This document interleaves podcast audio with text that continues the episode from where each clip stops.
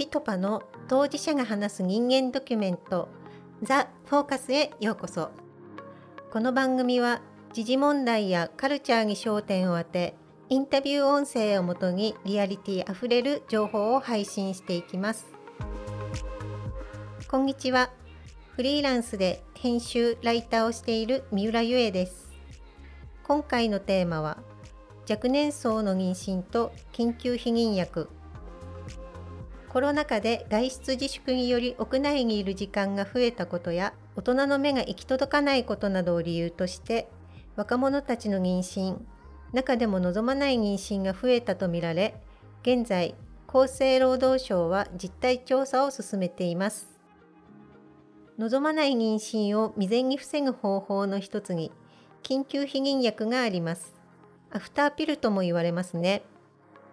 現在日本では薬局などでは手に入らず原則として医師の診断を受け処方箋を出してもらわなければいけません。妊娠する可能性のある性行為から72時間以内しかも早くに服用するほど高い確率で避妊できる緊急避妊薬にとってこれは大きなハードルとなっています。今回はまず望まない妊娠の不安に駆られ緊急避妊薬を服用したことのある女性にお話を伺いました。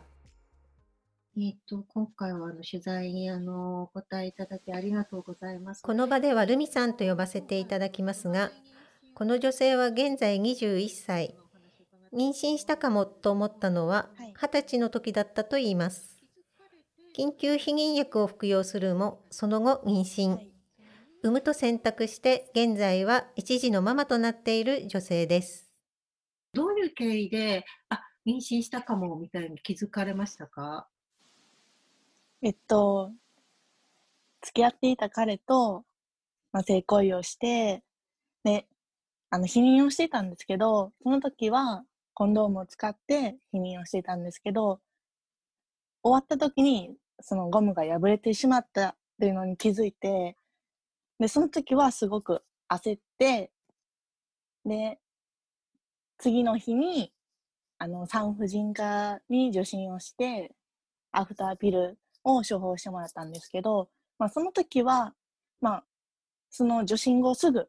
病院を出てから服用したんですよ。結構、はい、普段から避妊については結構しっかり、あの、お互い話し合って取り組まれていたという感じですか？あそうですね。お互いその時は学生っていうのもあったので、まあ、結構自分の置かれているその環境とか、まあ、今後のことも考えて、ちゃんとそういうことは否認はしていこうねっていうのは一度話し合っていました。コンドームでの避妊は実は失敗率が高くて使った人の3から14%が失敗すると言われています。だからこそ日頃からコンドームで避妊をしている人にとっても緊急避妊薬は他人事ではありません。ルミさんはそれまでに子宮頸がん検診で産婦人科を受診した経験がありそこでポスターなどを見て緊急避妊薬については知っていたそうです。だからこそ落ち着いて行動できたというのもあるのでしょうか。まあ、72時間以内とかできればあの早めに服用した方がいいっていう情報はしてたんですけど実際にその避妊ができてなかったっていう場面に直面した時にじゃあどうしたらいいのかってなった時に、まあ、自分が行動したのはもうネットでなんか避妊失敗した時みたいな感じでネットで検索をかけたんですよ。そうすると結構まあ、一番上の方にアフタービルとか、こう、いろいろなこう、サイトが出てきて、早めの受診をした方がいいとか、いろいろ書かれていて、そこで初めて知ることも結構多くて、学校とかでも保健体育の、保健の授業で結構、あの、性行為とか、あの、避妊についてっていうのも勉強したんですけど、やっぱりコンドームがやっぱメジャーで、あんまりそれ以外のこういう方法もあるよっていうのは、もう結構さらっとこう流す感じで、あんまり詳しく勉強することできてなかったので、そこはちょっともう少しまあ、女性にはいろんなこういう避妊の方法がありますよとか、もうちょっと勉強して知識があればなっていうふうには思いました。緊急避妊ピルを飲まれたこと、彼氏さんには伝えられてますか？えっと、飲んだ後に報告しました。うん何かおっしゃってましたか？あそうですね。なんか、やっぱり失敗しちゃったから、そっか、みたいな感じで、多分本人もなんかアフターピルについてあんまりよく分かってないなっていう印象を受けました。うんなので、私ももう相談する前にもう受診をして、で飲んだ後にも事後報告として報告しました。うんルミさんのお話にもあった通り緊急避妊薬についてはどうやって手に入れるかといった情報にたどり着くよりも手前に緊急避妊薬という方法があることを知らない層が多いという問題もあります。そもそも日本の若者たち中でも10代の若者は緊急避妊薬についてどのくらい知識があるのでしょうか？中高生向け、保護者向けの性教育講演や性の健康に関する啓発活動を行う NPO 法人ピルコンの代表染谷飛鳥さんはい。NPO 法人ピルコン。染谷さんが代表を務めるピルコンでは全国の中学高校で講座を行っているのでその実感を踏まえて答えていただきました講座を受けた高校生の20%くらいしか緊急避妊薬知らなかったんですね。なので、あの、わからないっていう方が多いと思いますし、別の調査で、あの、広く一般の方向けにした調査だと、まあ、大体認知度が45%ほどだったので、まあ、一般の方でも知らない人が半分くらいいるし、まあ、若い人だとよりその傾向が強いというか、知る機会がないっていうところはあるかなと思います。またもう一つの問題として価格の高さも一つのハードルとなっているようです二十歳の時に妊娠したルミさんは当時を振り返ってこう話しますピルを処方してもらった時は保険が効かなかったので、診察代とその処方してもらうアフターピルで1万円何千円かですね。1万円は超えましたね。うんちなみにそれはルミさんお一人でご負担されたんですか？はい、私が負担しました。ルミさんは緊急避妊薬を服用しましたが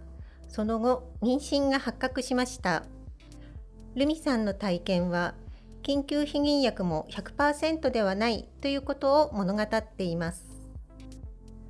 結果的に今は幸せということですが妊娠したと分かった時の気持ちはどうだったのでしょうか？今は全然、あの、すごい幸せだなっていうふうに思うんですけど、やっぱり妊娠したっていうふうに聞いたときは、なんか正直嬉しい気持ちになれなくて、なんかもう焦りとか不安とか、これから先どうしようっていうふうに、すごい気持ちが不安定になりましたね。今は幸せということですが本来であれば妊娠したかもどうしようという不安を感じる必要はないはずです。また緊急避妊薬が100%の避妊にはならないからといって必要な時に手にすることができるようになるまでにいくつものハードルがある現状をそのままにしていいということにはならないと思います。一方望まない妊娠の不安に陥った若者たちの相談を多く受けている NPO 法人ピルコンの代表染谷飛鳥さんはい。NPO 法人ピルコン。ピルコンでは若者が相談しやすい窓口として妊娠かも相談というサービスを提供しています。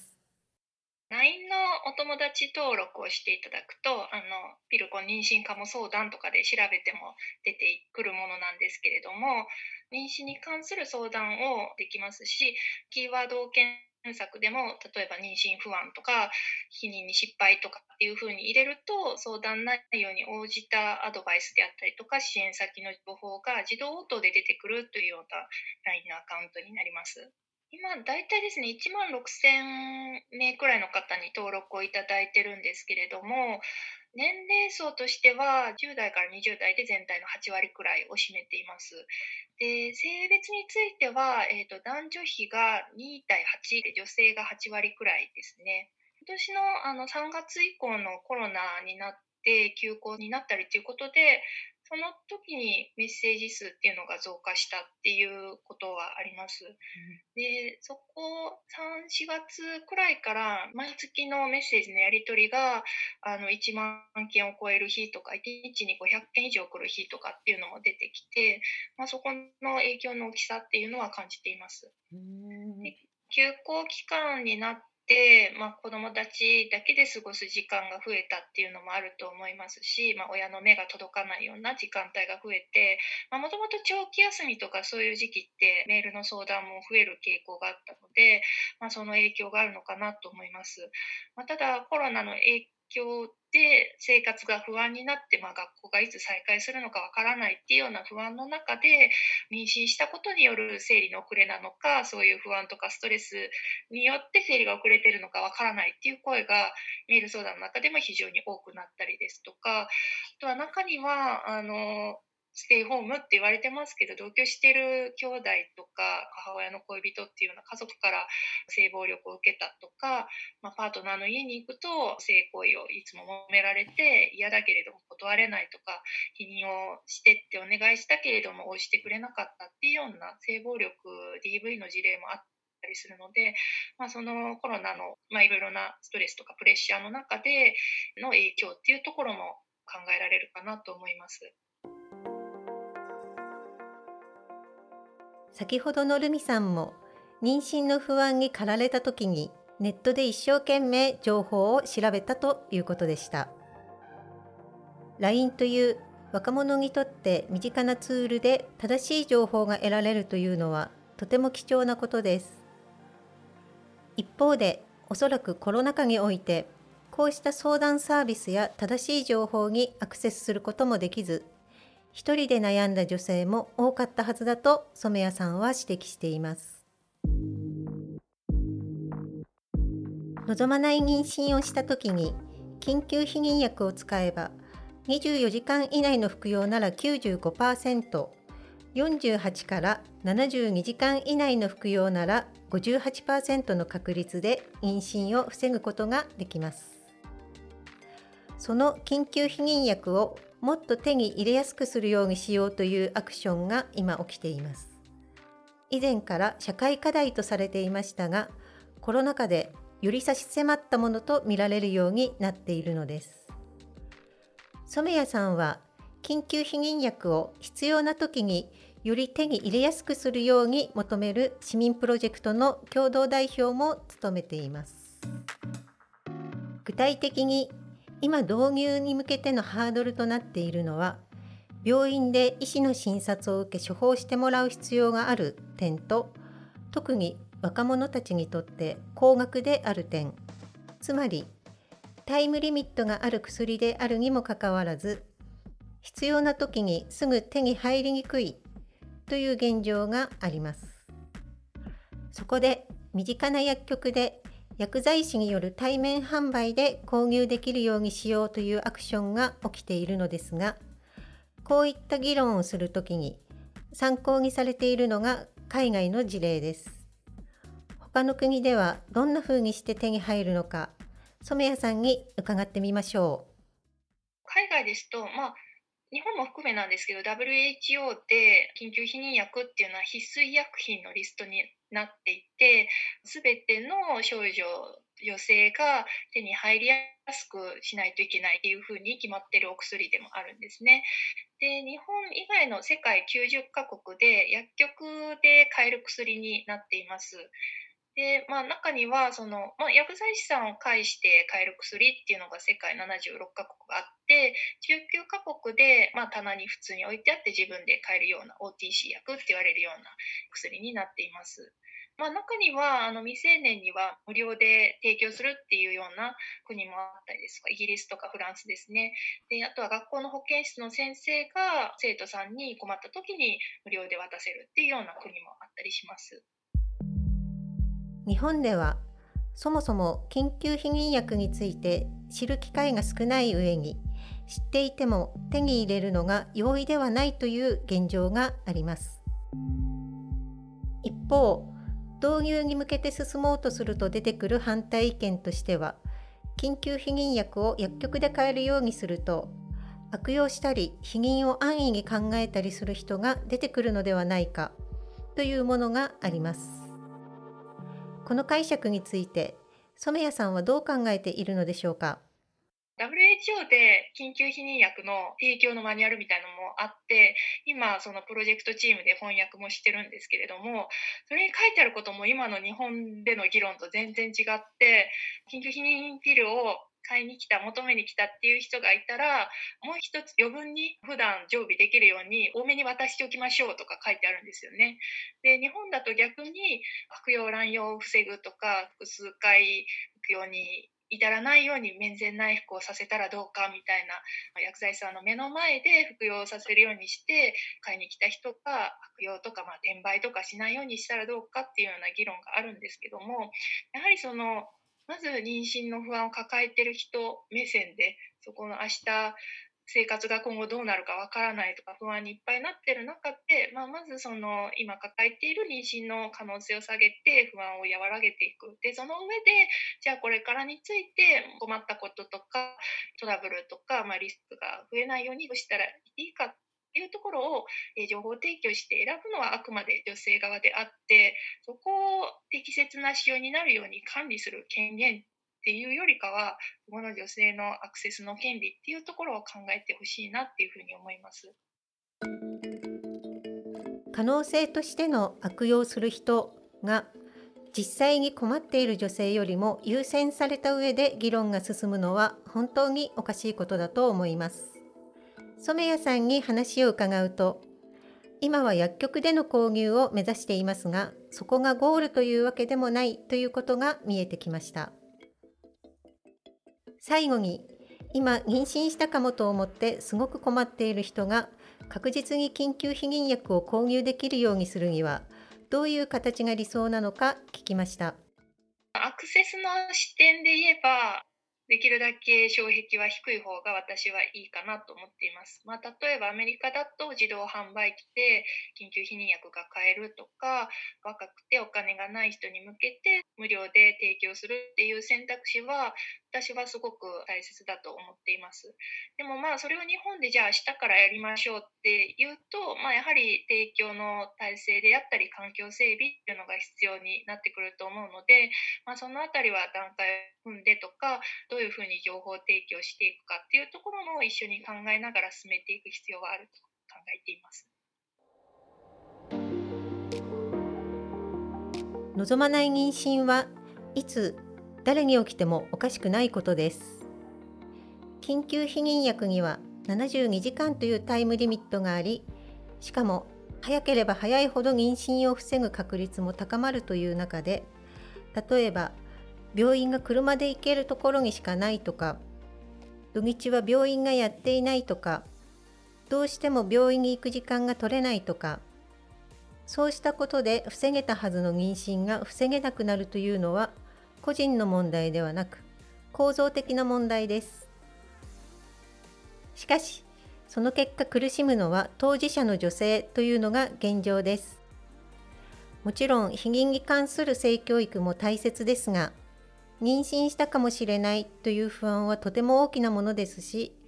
もしそこで妊娠すれば、中絶か出産かを選択することになります。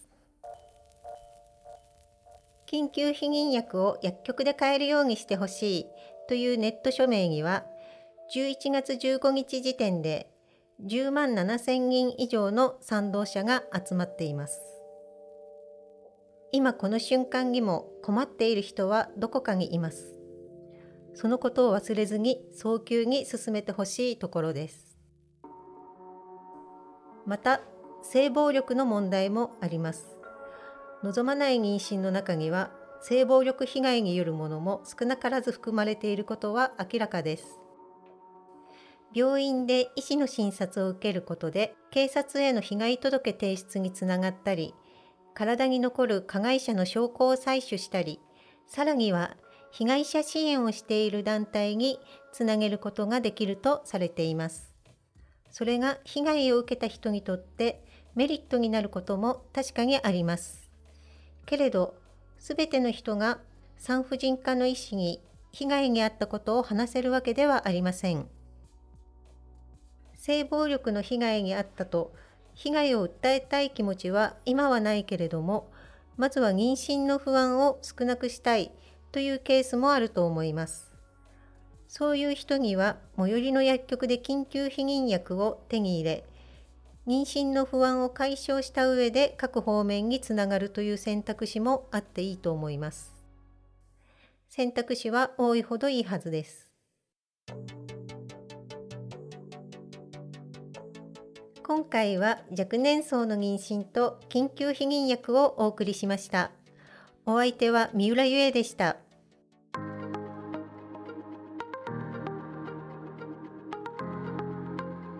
当事者が話す人間ドキュメントザ・フォーカス